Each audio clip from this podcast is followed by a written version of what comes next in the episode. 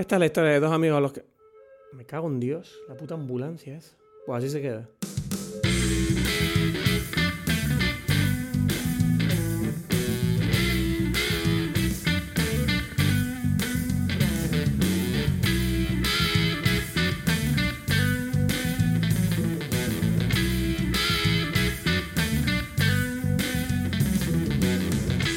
Hola a todos, bienvenidos a Dime Pelis. Mi nombre es Cristos Gacielo y en breve estaremos con Edgar Aponte desde Berlín. ¿Y qué te puedo decir? Hoy vamos a hablar de dos películas. Vamos a hablar de Midsommar y Hereditary. Y sí, estamos hablando de dos películas, no va a ser costumbre. En el próximo episodio vamos a volver al formato de una sola peli, pero en esta ocasión hemos decidido que podíamos hablar de ellas porque creemos que están bastante bien relacionadas. Son las dos últimas películas de Ari Aster, que es un maestro del género de terror, que es un género que a mí personalmente no me gusta mucho. Y, Edgar creo que tampoco, pero es que lo que se está haciendo en terror ahora, últimamente es bastante interesante. Creemos que está avanzando eh, bastante el género, creemos que están haciendo cosas muy interesantes y hemos pensado que podría ser interesante hablar de las dos películas como un conjunto. He dicho interesante lo suficiente, por si acaso no te queda claro, es muy interesante. Así que no te enfades con nosotros, ya sabemos que normalmente solemos hablar de una sola película, pero yo, claro, a ti te damos algo gratis y ya te vienes arriba y dices, no, esto no, esto no es lo que me prometieron a mí. A mí me dijeron una película por episodio y ahora hablamos de dos. ¿Esto qué es? No, pues yo entiendo, entiendo tu frustración, tu confusión, tu enfado y... Pero es lo que hay, yo no voy a darte lo que quieres, te voy a dar lo que necesitas. ¿Te enteraste? Así que lo que este podcast, te recuerdo, que es gratis. Es que seguimos, seguimos sin patrocinios porque nosotros no necesitamos eh, patrocinios para sentirnos útiles, ¿eh? para que esto nos dé algún tipo de satisfacción personal. Yo no necesito el dinero de las corporaciones, ¿no? Lo Pero si, quieren eh, ofrecernos ese dinero, por favor, escríbanos a dimepelis.com. Y bueno, este es el cuarto episodio, si tenemos en cuenta el de Halloween, episodio 3, vamos a llamarlo como es, es el episodio 3. Y eh, me he dado cuenta de que con Edgar hablo menos que antes sobre películas, porque parece que guardamos todas esas conversaciones para el podcast. La gente nos pregunta, dice... ¿Qué opinas de la última peli de... Y yo, ¿qué te crees? Especial. Te voy a hacer un show en directo aquí. Te escuchas el podcast subnormal. Te suscribes, le das a me gusta, le das una review de 5 estrellas, ¿eh? lo compartes con tus amigos. Y la gente me mira como diciendo, ¿qué coño le pasa a este subnormal? Con razón, pero lo estamos dando todo en este podcast. ¿Qué quieres que te diga? Me gustaría hacer una pequeña aclaración, una pequeña fe de ratas, como dicen en los periódicos, ¿no? Eh, en este podcast hay un momento en el que hablamos de la película Babadook y eh, constantemente estoy diciendo Badabook. ¿Ok? Eh, no es que sea subnormal retrasado, que también, pero simplemente se me torció la palabra y me di cuenta al escucharlo y editarlo y mientras le daba puñetazos a la pared por ser tan estúpido, dije, bueno, no pasa nada, en la intro lo comentaré, entonces que sepan que cada vez que digo Badabook, en realidad me refiero a Babadook, que es una película de terror que está muy bien, muy divertida y se la recomiendo a todo el mundo. Me haces un favor y compruebas de nuevo que estás grabando, Edgar. Otra vez se ven numeritos, se ve rojo. Se ven numeritos. No está parpadeando el botón del aparato de grabación. No, está todo rojo, muy rojo. Rojo así continuo, así en la línea infinita de tiempo, ¿no? Todo, todo, todo. Vale, perfecto, Edgar, perfecto. Nada, eh, eh, ¿Por qué te pregunto, no? Si estás así comprobando esto, para los que nos estén escuchando, es que estamos en toma 2 del capítulo 3 de Dime Pelis, porque Edgar eh, tuvo, ha tenido un despiste y ha grabado mal. Eh, unos, no solo fueron 20 minutos de conversación. es que ni eh, siquiera, no es que lo grabé mal, es que no lo grabé. Eso. bueno, yo te estaba salvando el culo ahí, ¿sabes? Yo te, estaba intentando hacer dejar como, bueno, fue un problemita así, tal. No, es que no lo grabaste, que es peor. Vale. No, no, no. Yo creo que lo que pasa es que mientras tú estabas ahí realmente preparándote y tal, y por eso no te bañaste, según tus stories, yo estaba ahí bañándome, poniéndome camisa y todo. No sé por qué me arreglé tanto para hablar contigo. Pero es verdad, yo lo, yo lo pensé antes, dije, uy, esto de los podcasts es maravilloso. Tú puedes así levantarte con legañas eh, oliendo mal, despeinado, que nadie va a notar la diferencia mientras tú sepas, tengas energía en la voz. En cambio, yo me lo estaba tomando muy en serio, excepto la parte de poner el botón de grabar. Sí, es más importante estar guapo para un podcast, para ti. Eso es lo que me está diciendo, ¿no? Sí, sí. Bueno, vamos a, va a empezar con la sección de noticias. Eh, como, como hablamos antes, Edgar, te va a sorprender esta noticia. Es una noticia que no ha habido nunca. la última película de Quentin Tarantino. Bueno, la noticia de Once Upon a Time in America. Sí, la, la última... No, en América no. ¿Cómo es? Once Upon a Time in Hollywood. Sí, la última película de Quentin Tarantino, Once Upon a... Once ¿Qué me pasa esta mañana con los títulos en inglés? Once Upon a Time in Hollywood ha sido cancelada su distribución en China. Y eh, como te dije, eh, te sorprenderá mi opinión, ¿no? Porque no la conoces todavía, ¿eh? por lo menos, o, finge que no la conoces. Es que es sorprendente, ¿no? Que, en, esta era en la que vivimos exista un gobierno como el chino que dictamine qué películas y qué puede el público chino ver y no. Y antes de que me des tu opinión, solamente remarcar a las personas que nos están escuchando que el mercado chino, se estarán preguntando por qué es tan importante el mercado chino. Y es que las producciones hollywoodienses en los últimos años cuentan con ese mercado que es enorme pero bastante restrictivo para duplicar en muchos casos los ingresos que produce la película. Entonces es verdad que eh, las productoras eh, hollywoodienses suelen tratar de acomodar al gobierno chino lo mejor que pueden. Es por eso que en muchas películas en los últimos años hemos visto... Eh, como diría yo, cultura china un poquito metida, ¿no? En las películas, como puede ser en Looper, por ejemplo, que te aparece China a mitad de película por la cara. Eh, tú me dijiste la otra vez que tú dices que hay como un límite de películas que se pueden eh, presentar en China, de películas extranjeras, ¿no? Yo leí hace tiempo que eh, había un límite de 10 películas extranjeras al año. Y tú, me, tú, me comentó, tú me comentaste que te parece sorprendente porque pareciera que todas las películas hollywoodienses cuentan con eso. Y yo creo que a lo mejor las cosas han cambiado desde la última vez que leí ese artículo. No lo tengo claro. Estoy ahorita leyendo un artículo, tuve la oportunidad de que no grabé la otra vez, y dice que, que parece que subieron.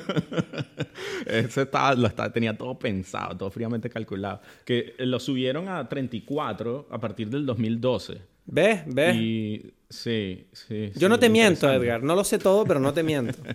claro, no sé cuántas serán hoy en el 2019, pero, pero bueno, en cualquier caso es muy interesante. No, claro, y a ver, yo cuando me enteré de que habían cancelado la distribución de Once Upon a Time in Hollywood, lo primero que me vino a la cabeza fue no, no, no, será por lo de Bruce Lee, venga ya. Esa polémica otra vez, ¿no? Por eso, pero me parece interesante porque tú mismo acabas de decir como que es muy curioso que, en el año 2019 todavía haya un país o algo así donde que prohíba este tipo de cosas. A mí me parece que casi que es al revés, que curiosamente prácticamente en el 2019 pareciera estar más justificada por una cantidad de personas considerables que viven en países democráticos, ¿no? Porque como cuando, cuando salió la película mucha gente criticaba todo, toda esa forma en que estaba interpretado, o sea, en que se interpretaba a Bruce Lee, ¿no? Y cómo se presentaba más bien. No, sé, a mí es que toda la, polémica de Bruce Lee, la verdad, cuando tú y yo la hablamos hace un par de meses cuando pasó el tema, y me pareció tan absurdo, ¿no? El hecho de que querer una cosa justa en algo como es una historia ficticia creada por una persona en su cabeza, me parece totalmente absurdo porque corta las alas de la creatividad y nos, nos impide explorar temas que de otra manera no se pudieran explorar, ¿no? Es como esa idea de que un personaje parapléjico debería ser necesariamente, porque es lo justo, interpretado por un actor parapléjico. Son actores. O sea, dejémonos de tonterías que si un director quiere a un actor específico para un rol es porque tiene un motivo, ¿no? Bueno, es que ya se lo olvidó, ya, ya nadie sabe lo que es actuar, pues, ¿no? Sí, no. lo que sucede ahora. Ahora es como que la gente está sorprendida. Ah, es que esos eran actores. Yo pensaba que era. Sí. Eh, que, yo qué sé, que, que, Capitán América en realidad tiene un escudo, ¿no? Que tiene una X gigante en el pecho. Ah, no, es un actor, ¿no? no, pero espérate. Te voy a contar una cosa que me pasó hace un, par de semanas. Eh, estaba con un amigo y le comenté, eh, estábamos hablando de whitewashing, ¿no? Esta palabra inglesa que dice cuando cambias actores de, un, de una raza originalmente que estaba estipulada en la historia por actores blancos que son más famosos para conseguir más eh, taquilla, ¿no? Que eso fue lo que pasó con los extras de Rambo en Tenerife, ¿o qué? Sí, los canarios aquí. Vamos a coger Mexican washing aquí, Canarian washing. Metieron a canarios en vez de mexicanos y qué feo. Le están quitando mucho trabajo a muchos mexicanos ahí en Tenerife. Pero lo que te decía es que estábamos hablando de un caso bastante especial, que es el de Ghost in the Shell. ¿Tú te acuerdas que surgió esa polémica porque decían, bueno, qué vergüenza que contraten a Scarlett Johansson eh, para interpretar a la mayor Kusanagi? Porque originalmente, obviamente, la mayor Kusanagi es japonesa, ¿no? Es, oriental. Y claro, lo curioso es que cuando una vez que se, se, formó una polémica muy grande, hubo boicots, antes de que saliera la película y nadie lo hubiera visto. Luego, cuando yo vi la película, Scarlett Johansson interpreta a la mayor Kusanagi, porque, para el que no lo sepa, la película de Ghost in the Shell trata sobre cómo la tecnología hace que disociemos nuestra alma, ¿no? Por llamarlo de alguna manera, de nuestros cuerpos físicos a través de la cibernetización y Claro, eh, hay un twist al final de la película, spoiler como siempre, en el que se descubre que la mayor Kusanagi en realidad no es Scarlett Johansson, es una mujer oriental que murió, bueno, no murió, pero tuvo un accidente de avión y tuvieron que trasladar su cerebro a otro cuerpo, en este caso el de un cyborg con la cara de Scarlett Johansson. Y yo creo que, vale, se puede utilizar como excusa para decir que querían contratar a Scarlett Johansson en vez de una mujer oriental, pero aún así creo que funciona muy bien con los temas de la película y está justificado. Sí, es que, bueno, eh, siempre fue un cyborg, entonces, o sea, un robot no tiene, o sea, lo construyen como a mí me dé la gana y puede tener el nombre que me dé la gana. Es más, a estas alturas del, del 2019, siglo XXI, hay personas con apellidos de todo el estilo que parecen hispanos, que parecen africanos y tal, que se ven como otra raza completamente. O sea, no tiene ningún, ninguna discusión ahora seguir en, en, temas como, no sé, tribales. Claro, pero la cosa está en que estábamos hablando de esta película con un amigo mío que estaba como... Que, que estos temas le enfadan muchísimo, ¿no? Como que está muy ofendido con el mundo. Y yo le comenté esto que te acabo de decir, ¿no? Le decía, bueno, pero en este caso yo creo que está justificado por esto, esto y esto.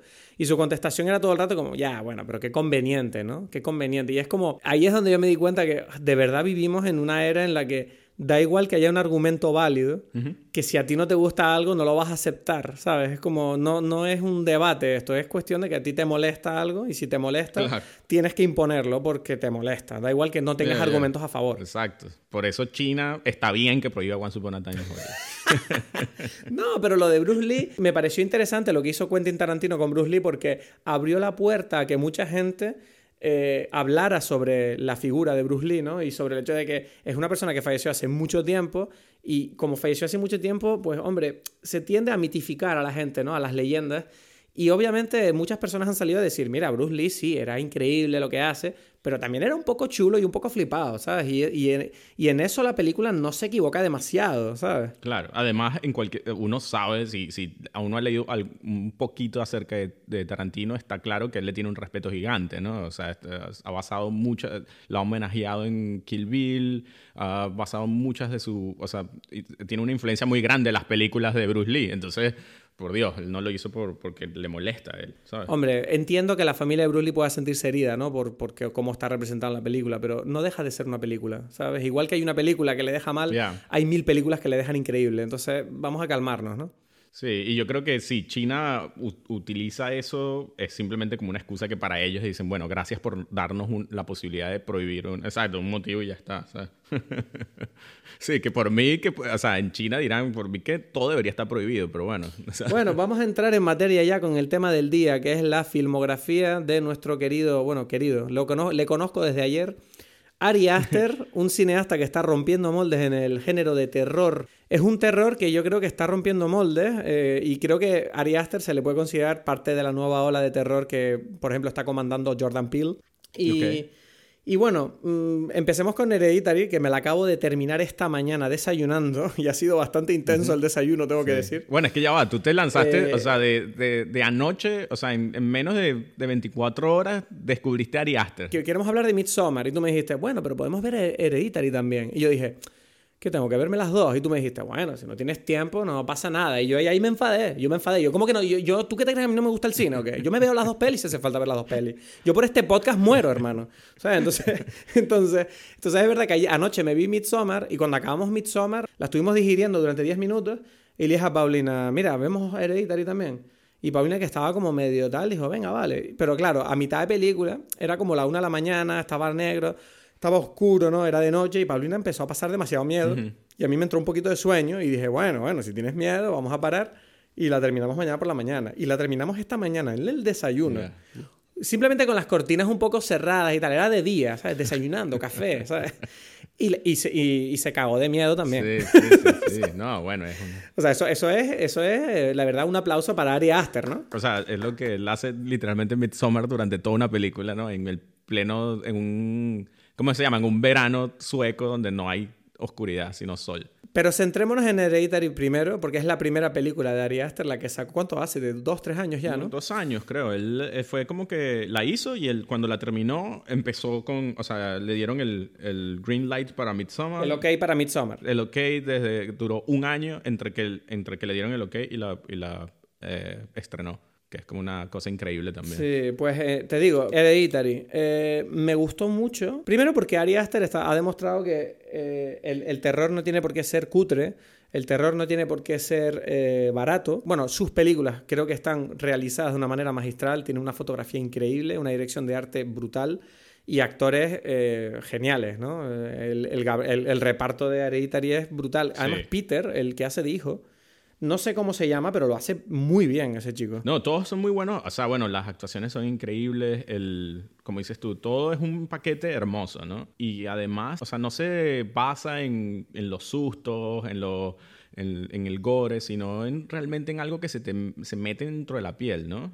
en cierta forma. Sí, o sea, Ari Aster se nota que busca todo el rato esa incomodidad. Más que aterrorizarte y hacerte saltar de miedo, de gritar de miedo, lo que él pretende es que tú estés incómodo durante toda la película y te sientas mal. Y, me encanta porque me recuerda también mucho a Badabook. Ah, es que yo esa no la vi. No, uf, si te gusta, si te gusta Midsommar y Hereditary. Sí. Eh, yo las.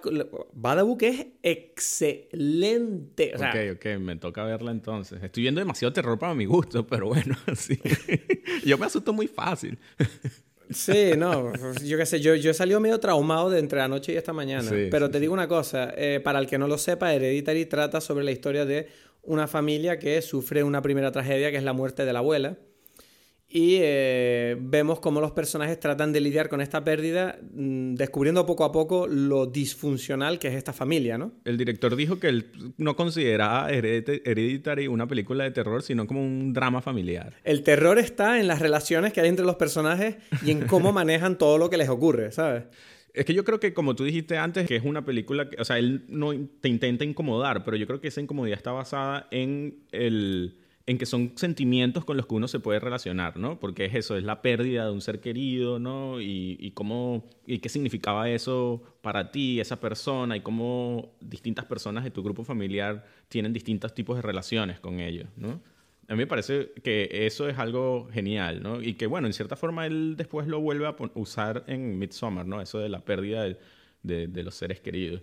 Pero, pero me gusta porque eso es lo que le da el terror, es esa esa familiaridad con que uno se puede relacionar con, con, algo que puede, le puede pasar a cualquiera, ¿no? Claro, a niveles sobrenaturales en el caso de, de las películas de él, pero, pero muy bien logrado. Se nota como que él intenta salirse un poco de las convenciones del género, ¿no? Tú, tú ves la forma que graba la película y la edita. Eh, es casi, eh, las, las, transiciones en las escenas muchas veces son casi cómicas, ¿no? Hay como cortes abruptos, hay pasos a planos que en muchos momentos te parecen un poco absurdos o, terroríficos también, porque es verdad que Ari Aster además, además de que le gusta mucho jugar con la incomodidad, es verdad que no tiene miedo en mostrar bastante gore, ¿no? No hay mucha violencia, pero los pocos momentos que hay son muy extremos, ¿no? Ves, ves sangre y ves en momentos, ves como pequeñas explosiones de violencia que te asaltan los ojos. Y yo creo que eso es lo que te crea esa tensión que luego se queda, permea toda la película. Como espectador estás todo el rato como pensando, mierda, ¿qué voy a ver ahora? ¿sabes? Claro, claro, sí. Todo momento no, no, sabe qué es lo que, lo que puede pasar en cualquier momento, ¿no? Porque uno va descubriendo también como las relaciones, como dije, como las relaciones entre los personajes y que qué es lo que significaba eh, ciertas cosas. También funcionan como un, como un rompecabezas, especialmente Hereditary. No sé, no sé cómo te sientes tú que la acabas de ver, eh, no sé, ¿no te provoca volverla a ver o algo así? A mí lo que me gusta de la película es que, bueno, tiene revelaciones, ¿no? Al final hay como varios misterios y, siempre notas como que hay algo por ahí. Siempre notas que hay algo que tú no sabes que te van a decir. Por ejemplo, a mí me gusta mucho en la película la parte donde ella va al grupo de, amigos de... Bueno, no, no grupo de amigos, sino como una especie de reunión de alcohólicos anónimos, pero para gente que ha perdido a seres queridos. Y ella cuenta la historia de su familia, el hecho de que todos había esquizofrenia, eh, ha habido demencia, su abuela se volvió loca al final. Y claro, esa, eso te, te, pone esa premisa en la cabeza de lo que estás viviendo es real o es que la protagonista se está volviendo loca. Hay ese punto en la película y claro, quitas y además juntas eso con el hecho de que la abuela tiene una influencia muy grande, a pesar de que ella muere, está muerta toda la película, ¿no? Y fallece y ves el funeral al principio de la película, tú notas como que la presencia de la abuela o su falta de ella eh, está como dirigiendo muchas de las acciones de los personajes que se han quedado en, la, casa. Claro, claro, sí. Es, que, es que yo creo que sí, esa es como la tensión que crea la película, es la, lo de qué, cuál es la influencia de esta mujer, ¿no? En todo. ¿Quién era esta persona, no? Uno no lo sabe, pero además cómo, o sea, se nota que, está, que influyó en, la, en los hijos, en la, o sea, y en los nietos, ¿no? Y eso es lo que, lo que yo siento que eso es lo que conecta con un terror interno de uno, porque uno piensa como que sí, coño, yo soy hijo de, de esta familia que quién sabe que, ¿sabes? Que, porque mi abuelo era así, mi papá era así. Y, y, bueno, este es el trauma del, del, Peter este, ¿no? Que es como un tipo que se ve como que parece que no tiene agencia, ¿no? Sí, tú cuando ves las películas de Ari Aster te hace preguntarte qué vida ha tenido Ari Aster a nivel familiar, porque le encanta realmente, le encanta realmente explorar el rollo de me va mal. O sea, la secuencia, por ejemplo, donde la madre eh, discute con el hijo en la mesa delante de, Gabriel Byrne es demasiado. O sea, a mí me sacó tanta mierda de dentro de mí. Sí, ¿no? ¿Sabes? Fue como me sentí real. No, es como que de repente estuve por dentro, estuve como un minuto en plan, uff, qué duro cuando tus padres te dicen cosas que no deberían y tú lo sabes que no deberían decirte esas cosas. Uf, eh, bueno, es que ese, eh, para mí hay que resaltar eso. La actuación de esta Toni Collette es increíble, ¿no? Porque es eso, es, te logra como em, mantener en una duda de ¿es, que está loca o es que, bueno, es una locura racional? Porque es como que, bueno, si te tratan así, si tienes este tipo de situaciones en tu vida, yo también reaccionaría así, ¿no? Hmm. Y es como, es muy interesante. y, también me gusta mucho cómo está Gabriel Byrne. ¿Byrne? ¿Cómo se dice? Gabriel Byrne. Sí, y me encanta cómo en esta película hace un papel como súper contenido que contrapone mucho con todo lo que está ocurriendo alrededor, ¿no? Sí, sí, sí, sí. Bueno, es como el único tipo sano de la película es él. Claro. y, está, y está tomando todas las decisiones equivocadas todo el puto rato. Pero es por lo que tú dijiste antes de, O sea, bueno, lo que estábamos hablando antes, de que él no forma parte... O sea, él es el, el que no es un descendiente de esta línea de, de, familiar, ¿no? Entonces, en cierta forma, es lógico que él no, no esté afectado de la misma forma como los otros personajes, ¿no? Que tengan de alguna forma una relación que uno no que uno lo, que está pensando en todo momento es qué fue lo que hizo esta abuela con estas personas, ¿no? Sí, pero claro, al final eh, quiero decir eh, al final de la película vemos claramente que el tema este, o sea, no es que estaban locos, ¿no? Era real. O, o, no nos lo deja claro. Yo, porque para mí quedó como más o menos claro que sí, que era real todo y que había demonios y que... Sí, que, que bueno, que la familia formaba parte de una secta, ¿no? Eso está... Bueno, la abuela más que la familia. Eh, sí, la abuela era literalmente como una de las jefas de la secta. La familia, bueno, sí, no, no, no lo sabía hasta qué punto, o sea, ellos no, no estaban conscientes, ¿no? Ahí viene, ahí se crea la duda de que quizás la nieta esta, Charlie, quizás sí lo sabía, o, ella estaba como en cierta forma estaba siendo adoctrinada para meterse, ¿no? Sí, porque ella, eh, la parte donde ella corta la cabeza de la paloma es extraña. Esa es la señal que tú dices, esta chica, ¿qué, qué está haciendo? Y es verdad que la cabeza de la paloma aparece en la casa de la amiga de la abuela. Sí, además, eh, ella cuando están en el funeral, ¿te acuerdas que ella va y va a hablar con la, con la, o sea, va a ver a la abuela y hay como una gente viéndola a la niña y, y hay como unas miradas así como, ah, bien, la vas a, te vas a despedir de tu abuela, no sé. Entonces Es verdad, es verdad, no me acordaba de eso. Hay un plano cuando la niña se acerca al, al féretro, que hay un señor como mirándola sonriendo y yo decía... ¿Qué cojones ha sido eso? Y yo pensaba, este es Ari Aster que está como jodiéndome la mente, ¿no? Por la puta claro. cara. Pero por eso te digo que yo creo que es interesante porque a mí lo que pensé fue como que tengo que volver a ver la película porque, o sea, porque, claro, está el... Sí, porque hay detalles que se te escapan que porque no sabes por qué Exacto, y creo que ese es como el, el mensaje que es interesante porque es el mensaje superficial, ¿no? Que no, no, es tan importante, porque yo creo que el verdadero componente psicológico es ese de, de, de, cómo, de, la, de la relación familiar, ¿no? Pero bueno, digamos que lo que lo convierte en una película de terror es estas cosas de la brujería y la secta. Que es un tema bastante recurrente en la filmografía de este hombre, que solo tiene dos películas, pero las dos van sobre sectas, básicamente. Sí, Son distintas, el sentido de secta de las dos películas es distinto, ¿no? O sea, eso después lo podemos hablar con la de Midsommar, porque esta, en, en el caso de Hereditary, es, un, es otra vez, es como es una cosa pequeña. Digamos que la secta de, de Midsommar tiene como un, toda una estructura, representa algo distinto que, que, la de secta de, de Hereditary porque la de Hereditary es literalmente la familia.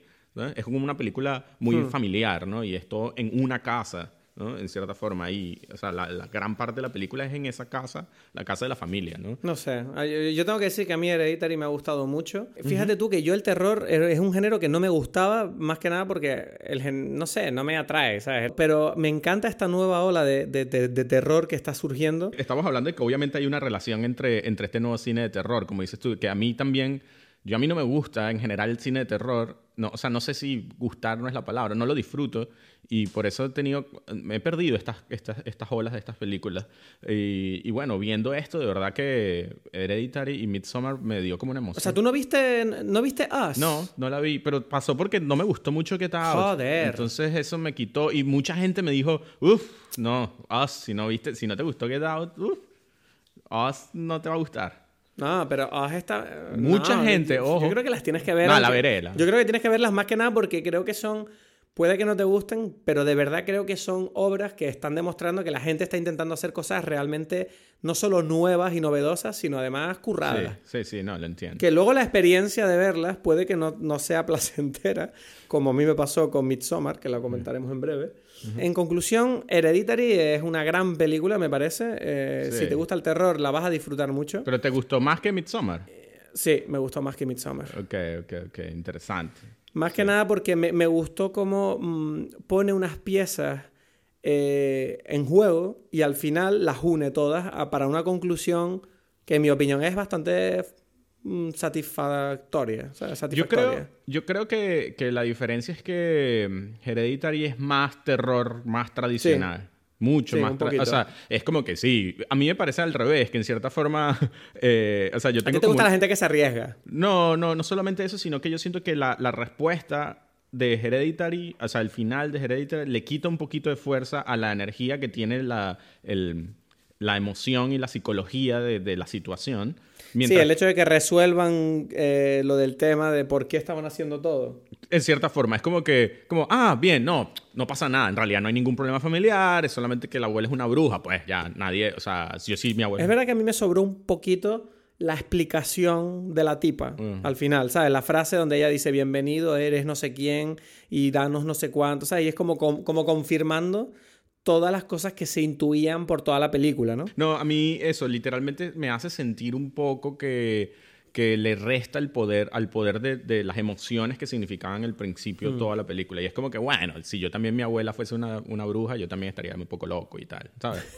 como que, bueno. ¿no? Bueno, mi abuela, mi abuela estaba medio loca. Sí, sí, sí. En fin, eh, ¿qué nota le ponemos a qué nota le pones tú a Hereditary, Edgar? Uf, eh, o sea, lo hacemos ahorita. Este es, este- sí, yo saco las pistolas aquí. Eh, ya va, ya va, ya va, ya va. Porque esto es un tema, porque, porque o sea, yo me siento presionado ahora con las que dije antes, con lo que voy a decir de Midsommar. Entonces tengo que ya pensar que, que, que, o sea, en cierta forma desde ahorita tengo que decir cuál es la nota de Midsommar también. Bueno, la, la puedes decir no. ahora y la cambias al final. Si, si me sientes que cambia. Pero yo, yo, yo ya tengo mi nota. De, de Hereditary. Bueno, dila tú primero, pues. Yo tengo un buen 8 ahí. 8 para Hereditary. Ok. Sí. Yo digo 7.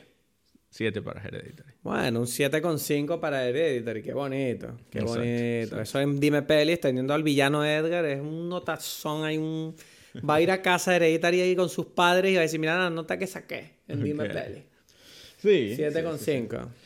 Pero... Me parece perfecto. Bueno, pasemos a Midsommar.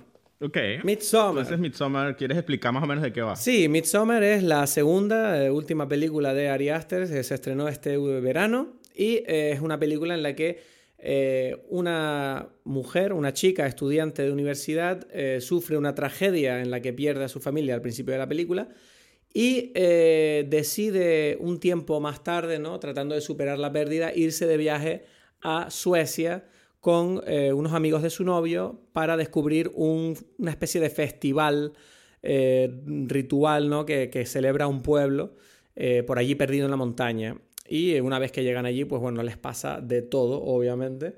Y eh, bueno, pues ha sido una película que es bastante sorprendente por el primer hecho y es que es una película considerada de terror y toda la película es de día. Entonces, que a mí ese detalle ya me parece una cosa muy... mm, Voy a buscar un adjetivo audaz. Me parece muy audaz el decir, voy a hacer una película de terror que sea toda de día, además, con, que está filmado de la película con todo con lentes angulares y con paneos eh, laterales que muestran imágenes súper felices, pero que esconden una realidad muy oscura, ¿no? Sí, bueno, es que eso que, que estamos hablando, yo leí todo un artículo sobre cómo grabaron la película porque es muy porque yo lo pensaba viendo la película y dice, pero esta película es muy difícil de hacer, ¿no? Porque normalmente el, terror siempre tiene como requiere de unos niveles de control de movimiento de cámara y de escenografía. ¿no? Que tú puedes lograr muy fácilmente en una casa como la casa de Hereditary. Es como que, bueno, estamos en este cuarto, en esta habitación, y solamente esta esquina esta esquina está oscura, esta no, y, y eso, el, director juega mucho con eso en Hereditary, ¿no? Con, con, que de repente tú no estás viendo qué es lo que, y de repente puede ser que aparezca alguien en la esquina. Pero entonces en Midsommar estás en, una, en un campo abierto, literal, en pleno día y nunca el sol está literalmente todo a cada momento. Hay cuatro casas nada más. Cuatro casas nada más y la mayor parte de la película está literalmente fuera y como dices tú, hay muchos movimientos de cámara. Entonces, ya va, ¿cómo, cómo tú iluminas eso para tú crear una, una, un ambiente? Porque ni siquiera no hay dónde poner eh, luces porque, porque literalmente todo, eh, la cámara da vueltas por todos lados, ¿no? Entonces es como que eso fue un tema para, lo, para el camarógrafo. Si tú pusieras un, un trípode con unas luces, lo verías en algún momento de que se mueve la cámara. Entonces tienes todo un campo donde, bueno, la única iluminación que puede haber es el sol, ¿no? Sí, bueno, pero de todas maneras yo creo que eso, eh, si controlas bien la meteorología y sabes que el sitio tiene ese tiempo, la verdad que se nota que la luz natural funciona muy bien, sobre todo para el tipo de planos que está haciendo, porque... Eh, una cosa que comentaba Paulina mientras veíamos la película y dice, este, lo que es terrorífico de la manera que presenta todo, es que tú ves que a, a le encantan los paneos, ¿no? Ya, exacto. Y es, y es como que eh, te enseña una situación desde un sitio y él te va revelando poco a poco, moviendo la cámara muy lentamente, eh, qué es lo que están viendo los personajes muchas veces. Y ella, ella me decía que ella sentía mucha tensión porque ella sentía, nunca sabes lo que va, lo que va a aparecer por ese, por ese lateral, ¿no? Sí, sí, sí, sí, y, pero tengo que decirte una cosa. Mm, no sé, yo la vi en, obviamente la vi en la tele, ¿no? Y me dolía, me jodió un poco el hecho de que la película tuviera tantos paneos porque tú sabes que la sincronización digital de los frames eh, tiene un problema con el tema de los movimientos laterales. Sí, sí, el rolling shutter. Exacto, el fucking rolling shutter ese. Y eso hacía que muchos planos que yo veía en la película muchas veces notaba el rolling shutter y me, me molestaba.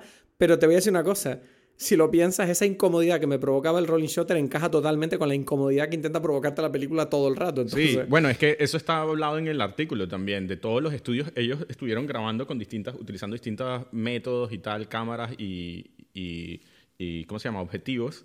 Y parte de ellos escogieron digital, no por el rolling shutter, pero precisamente porque ayudaba a este tipo de cosas, ¿no? de, de es que, es que es la sensación de ellos, eh, esa parte, eh, eh, aquí usa mucho más planos así como espaneos que en Hereditary, porque está todo el tiempo dando vueltas y es como esa, es un poco como el, baile al final, ¿no? Esa locura de vueltas, vueltas, vueltas que termina mareándote, ¿no? Pero me sorprende mucho que, o sea, me estás diciendo que utilizaron cámaras digitales, pero con cámara de cine el rolling shutter es peor o qué? No, no, no, el, no, no, el digital es peor, el rolling shutter.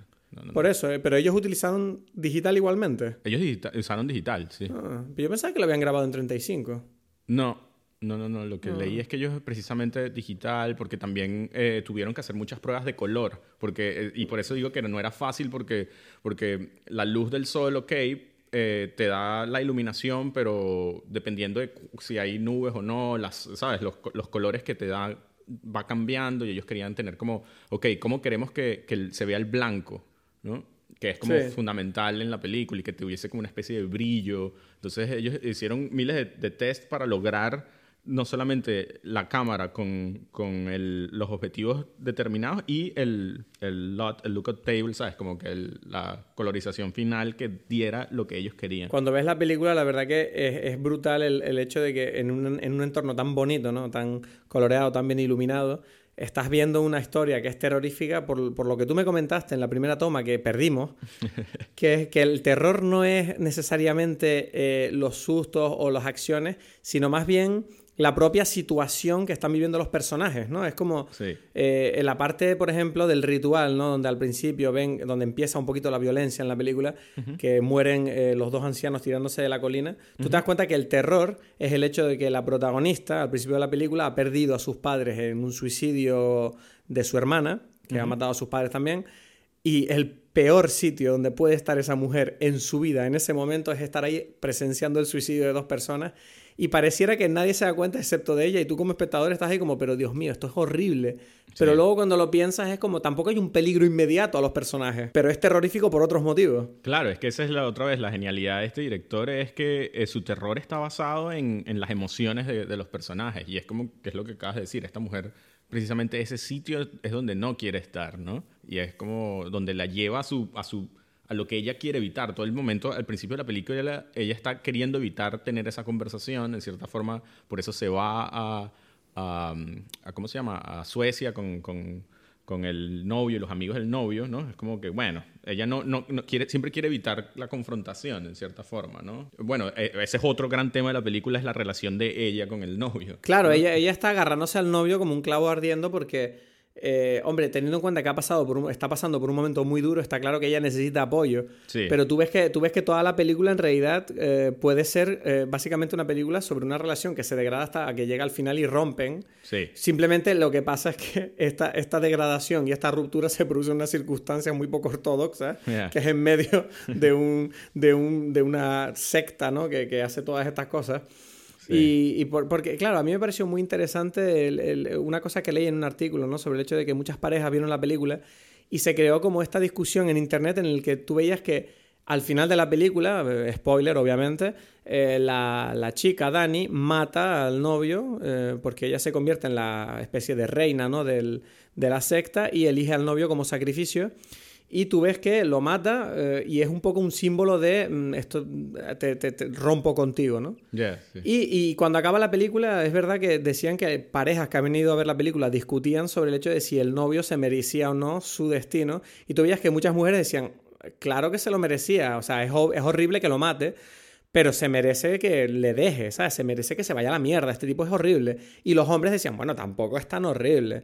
Y claro, yo, yo siendo un hombre, tengo que decir que vi la película y este tipo me parecía horrible. O sea, es demasiado. Es difícil de ver a lo mejor para la, concepción que tenemos de mm, mal, mal novio, porque no es un tipo violento, no es un tipo maleducado, ni gritón, ni, ni agresivo. Es simplemente un tipo como como muy egoísta, ¿no? Sí. Y que no, que no le importa a ella para nada, ni siquiera en situaciones como la de cuando eh, se entera al principio de la película, ella le está llamando para pedirle, pedirle apoyo, ¿no? Porque se siente mal por el tema de que está preocupada por la hermana que no sabe qué está pasando. Y tú ves que el tipo le dice, bueno, déjate de tonterías, ¿sabes? Seguro que no es nada, este tipo es una imbécil.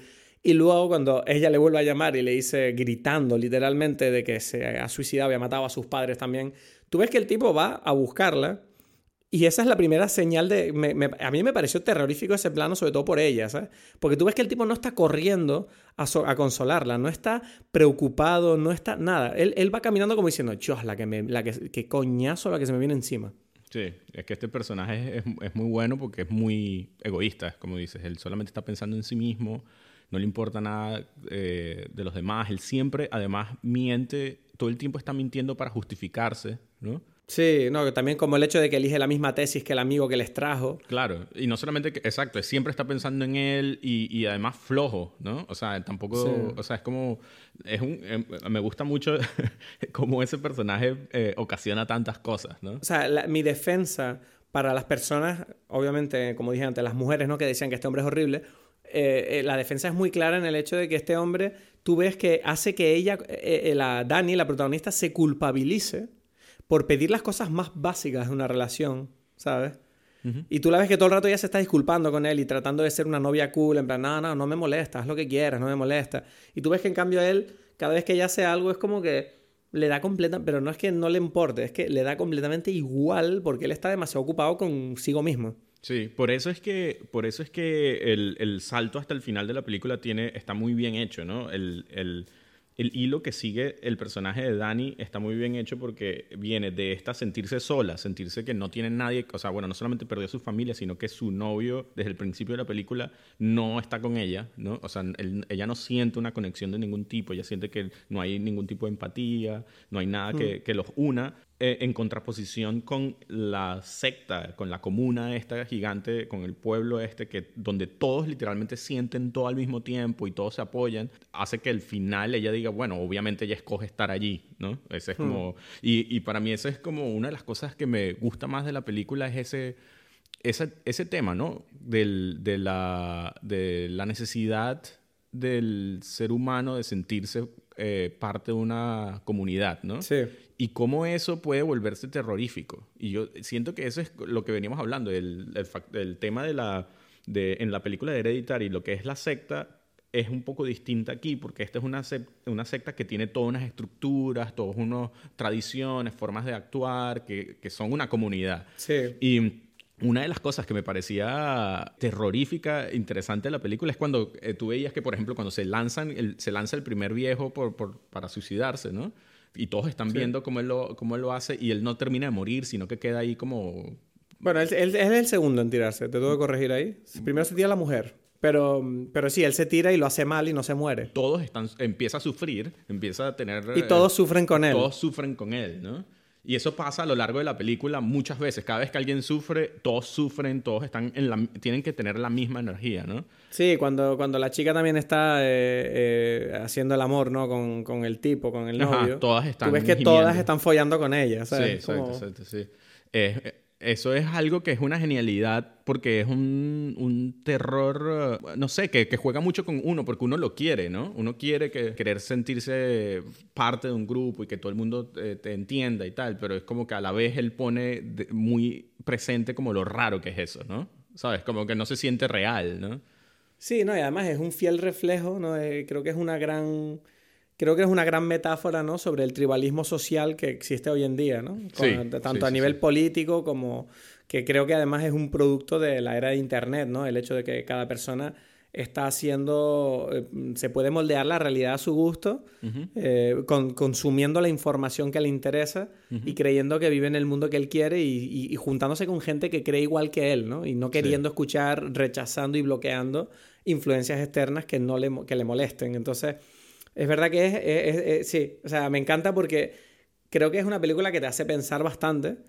y, pero, pero tengo que decir que tú sabes que, no, no, no, me lo pasé bien viéndola. O sea, quiero decir...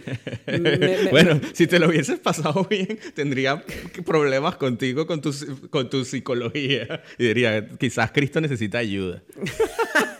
No, pero sí que es verdad, sí que es verdad que cuando tú me dijiste, no, pero es normal que lo pases mal, pero es como, mm, creo que igual eso está como afectando mi capacidad de decir que la película es buena, porque es como, no, la película es horrible, no, no, no me gusta, no lo pasé bien, no me, no me gusta, soy incapaz de decir, esta película es maravillosa y porque la, la, toda la experiencia de verla fue horrible. Y si tú me dices que esa fue la intención del director, pues entonces no me queda más que decir que la película es maravillosa. Yeah.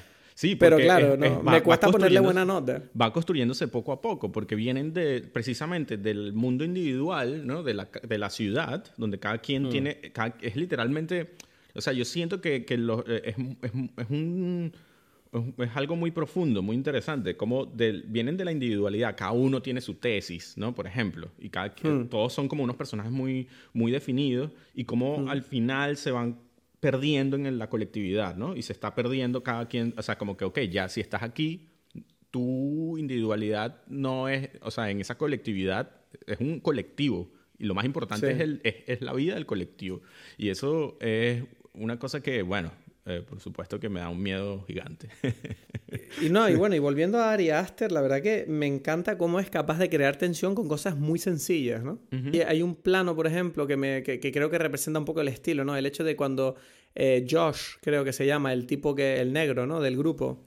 Tú, tú, lo ves que él está todo el rato como analizando, ¿no? A, la, secta. Sí. Y hay, y hay, un momento en el que él nota algo y de repente eh, tú lo ves que se mete en la cama con los zapatos puestos. Ajá, sí y ese momento para mí fue como, yo pensaba al principio, ah, se metió en la cama con los zapatos puestos porque tiene miedo. Pero tú ves que no, ¿sabes? Que luego es porque no, quiere levantarse en medio de la noche para ir a, sacar fotos. Pero esos detalles, ¿no? De, decir, mira, ese detalle de ver los zapatos, ya enseguida a ti te pone en tensión. Dices, ¿qué está pasando aquí? ¿Sabes? ¿Qué, va a hacer este tipo? Claro, claro, claro. Y, y, y, eso son cosas que pasan a lo largo de toda la película. Como por ejemplo cuando una cosa tan estúpida como ver a, ver a Josh preguntándole a uno del, de la secta eh, cómo llevan el tema de la, la genética siendo un grupo tan cerrado.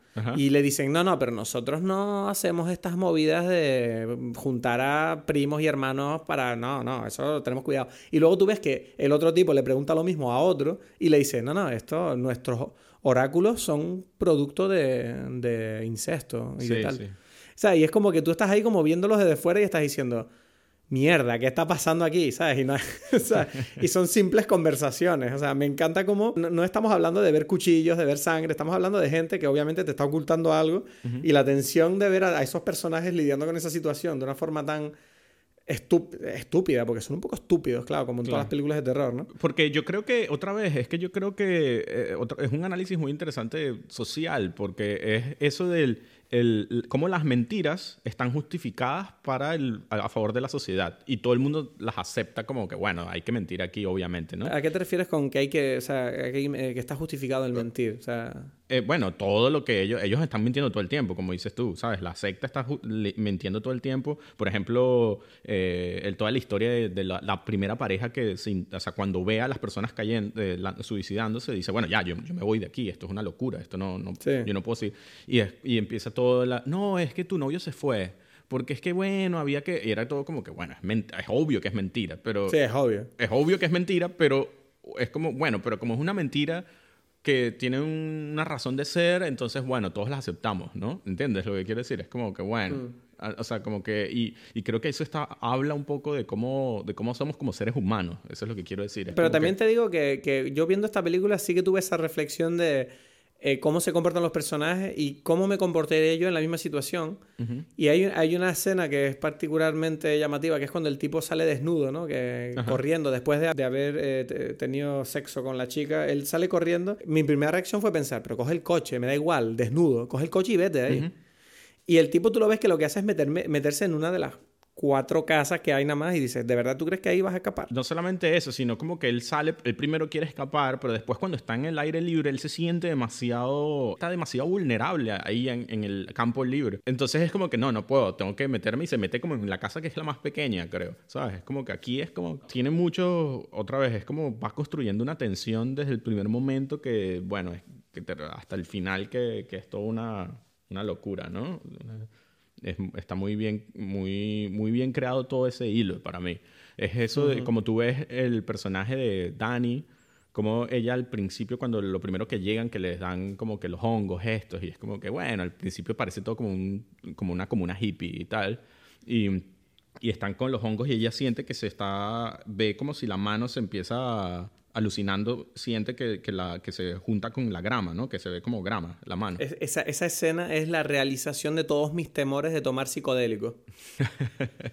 Porque yo, eh, y lo hablamos con Paulina viendo la peli, era como, es que yo tengo miedo de mi mente. Yo no, yo no puedo darle esa libertad a mi cerebro. No, no, me, no me fío de mi cerebro yo mismo. Eh, bueno, es parte del, es, es, un poco lo que, o sea, yo siento que ese es el, el, miedo que ocasiona la película. Es como, ok, si nosotros, no solamente como individuos, sino como, o sea, es la, la unión, ¿no? Y de, de los individuos con lo colectivo. Ese, eso empieza con esa iluminación de ella en la grama, pero poco a poco se va convirtiendo hasta que al final está, es toda ella es como una flor entera, es como flores, es todo un árbol ella sola. ¿no? Eh, bueno, la, dirección de arte ahí es impresionante. Sí, y, y tú ves como lo que dices tú, eh, eh, dijiste en algún momento de cómo es interesante los, los detallitos que, que, va, que modifica Ari Aster en la imagen, ah, que son cosas que se mueven, comidas y tal, y, y cómo las flores, por ejemplo, que, que la rodean a ella, respiran igual que ella, ¿no? Es como... La incomodidad que te provoca esta película es, dura a veces, porque hay muchas escenas en las que tú notas que están como moviéndose o cambiando las cosas, pero de formas tan sutiles que no están buscando llamar tu atención, simplemente están ahí, ¿sabes? Están cazando y muchas veces ni las ves, pero tú notas la incomodidad, dices, ¿qué está pasando aquí? Tú de repente ves a un tipo que tiene un ojo un poquito más grande que el otro, pero no lo suficiente como para estar seguro de que, no, pero igual lo tiene así, no, no, ah, vale, ahora lo tiene. Eso sí que hizo que ver la película para mí de verdad fue duro, o sea, fue, fue duro, pero también por el hecho de que te comenté que como que la, la trama es verdad que para mí es lo más flojo de la película en sí. No, a mí se me hizo muy corta. Yo estaba porque estaba como, era como, yo estaba metido en, en, esa emoción, como dice, en esa transformación de ella, en cierta forma, ¿no? Lo que más me gustó fue ese viaje que va, empieza poco a poco y termina como, bueno, una locura, ¿no? Bueno, yo lo que tengo claro es que esta película no la voy a volver a ver. No la voy a volver a ver. Es distinta, es verdad que en eso también es distinta que Hereditary, ¿no? Porque Hereditary dije que como que me provoca volverla a ver. Pero yo digo, mira, no la quiero volver a ver, pero yo creo que esto es un cumplido a la película y al talento de Ari Aster porque eh, lo consiguió. O sea, eh, yo lo pasé francamente mal y si te gustan las películas de terror y películas que pongan a prueba tu comodidad mental, eh, vete a ver Midsommar que te va a sorprender. Sí. ¿Qué nota le pones a Midsommar, Edgar? Cuéntame. Mm, ocho, digo yo. Un bueno yo de villano ahí. Hoy, hoy tengo que hacer yo de malo, yo, yo le voy a poner un 7. Ok. Eh, las dos pelis han sacado un 7,5. Eso significa que las dos pelis son lo que la diferencia es que bueno depende de tus gustos te va a gustar más una que Exacto. otra ¿no? O sea, Exacto. También es- eh, recomiendo ver Midsommar de noche, porque el contraste de ver una peli de noche que te da miedo, que la película es todo soleado y bonito, es muy interesante. ya sí sí sí no a mí me, está, es muy buena pero hablando de eso te, te- bueno te digo te digo que te recomiendo que fue la que vi yo hoy esta mañana fue The Wicker Man. Es que, ¿sabes que La estaba viendo la película y digo, esto me recuerda demasiado a Wickerman, a The Village, a, a montón de pelis de este rollo, ¿no? pero pero ¿tú, tú, tú viste entonces The Wicker Man No he visto The Wickerman. He visto escenas, eh, pero más que nada porque soy muy fan de las locuras de Nicolas Cage y he visto un par de escenas donde Nicolas Cage se vuelve Ah, no, no, no, no, no, no, no, no, no, no, no, no. Ves, Es que yo ya sabía. Ya sabía yo que estamos aquí hablando de otra cosa. No, no, no. Ese es el remake. Ah, ¿y, y cuál, es, cuál es The Wicker Man No, no, entonces? No, no, no. Esa es una película de 1973, inglesa. Ah. Y es buena. Es increíble. Es, es como Midsommar. Obviamente hay una influencia muy clara de esa película. Ah. O sea, porque es lo mismo. Es un, pero en este caso es un policía que llega a este pueblo. Bueno, si, si viste algo de la de Nicolas Cage, es la, es la misma película, pero... ¿Pero qué pasa? ¿Que la de, la de Nicolas Cage no es buena? no, no, no, no es igual. ¿No te gustó? No, no, no, no, no sé, es que, es que creo que eh, en The Wicker Man, curiosamente, está mucho más claro, quiz- quizás, en cierta forma, los temas que, que Midsommar habla sobre el colectivismo con individualidad y tal, ¿no? En, en Wicker Man está muy mucho más claro que es como un pueblo y este pueblo, esta isla, está como que basada en, en este colectivo, ¿no? Pero es muy buena, o sea, es, distinta, ¿no? Es una película muy, muy distinta, es los años 70, entonces eh, no sé, es otro tipo de, de sensación, ¿no? El mundo hippie, por así decirlo, porque está como mucho más real. Pero me, sor- sorprende que no la hayas nombrado en toda la conversación, entonces. No, porque no, no estábamos hablando como de esta, de esta cosa, pero por eso lo estoy diciendo ahorita, como que te la recomiendo. Esta es en la, en la parte final de recomendaciones, te digo, mírate ahí de Wicker Man a ver qué te The parece. Wicker Man. Bueno, no sé. Sí, eh, sí. Yo es que me tienta más ver la peli de Nicolas Cage. Ve la de Es Nicolas que Cage. me gusta mucho Vela, Nicolas pues. Cage. Soy muy fan. No, a mí me encanta Nicolas Cage, pero es que est- estamos hablando de que este es un clásico y la otra es, bueno, Vale, pues me, me la apunto. Wicker Man, eh, al que esté escuchando, si te gustó Midsommar, mírate de Wicker Man, la versión de 73. La otra que recomendaría yo, o sea, que, eh, que es interesante, es em, The Little Drummer Girl. La vi hace poco, yo no sé si te comenté, es una serie. No, no la he visto. ¿No? Bueno, esta, esta serie, o sea, y, y, junta con esto porque es de la misma actriz, esta Florence Pugh, es la misma actriz de, de Midsommar, ¿no? Y es una serie de la, de, mm, creo que BBC. Y bueno, te digo, la de Little Drummer Girl es una genialidad también de serie que, que te recomiendo. Y bueno, tiene estas dos conexiones aquí. Yo tengo una recomendación para esta semana, es una serie también. Eh, es más ligera, no es tan profunda, pero se llama The Boys. Eh, ¿La has visto? No sé, ¿eh? ¿cuál es esa? No sé. The Boys es, el- es una serie basada en la serie de cómics de Brian K. Vaughan eh, sobre Ah, unos superhéroes. cómics, unos cómics. No fue su- ya un capítulo sin, sin cosas No. así. No, pero eh, tengo que decirte, está muy bien porque es una serie que trata sobre la historia de cómo sería el mundo si hubiera superhéroes, pero de forma un poco como más hardcore y realista, ¿no? El hecho de que los superhéroes, al tener poderes, pues se corrompen porque tienen mucho poder. Y Pero me estás describiendo es- pero es, es mejor que Kikás para mí. Es mucho mejor que Kikás. Porque habla desde. Te, te cuenta un poco eh, cómo. O sea, te trata un poco el tema de los superhéroes desde un, desde un punto de vista político. Ok. Que nada, pues bueno, este ha sido el Dime Pelis esta semana. Yo espero que te lo hayas pasado bien, Edgar. Espero que lo- la gente que nos escucha se lo esté pasando bien también. Sí, yo creo que sí. Yo acabo de publicar en redes ahora que vamos a sacar el podcast dentro de poco. Y la verdad que, bueno, yo cada vez me siento un poquito más cómodo. Creo que nos falta, pero estamos yendo mejor. ¿Tú cómo lo ves? Yo lo veo bien. Yo me siento tranquilito. Bueno, pues si tú te sientes tranquilito, yo me... Bueno, ese ha sido el tercer episodio de Dime Pelis, espero que te haya gustado. Recuerda que puedes contactar con nosotros en dimepelis.gmail.com, seguirnos en Twitter o en Instagram arroba dimepelis. Si te ha gustado, déjanos una crítica en iTunes de 5 estrellas, compártelo con tus amigos y sobre todo no dejes de ir al cine nunca.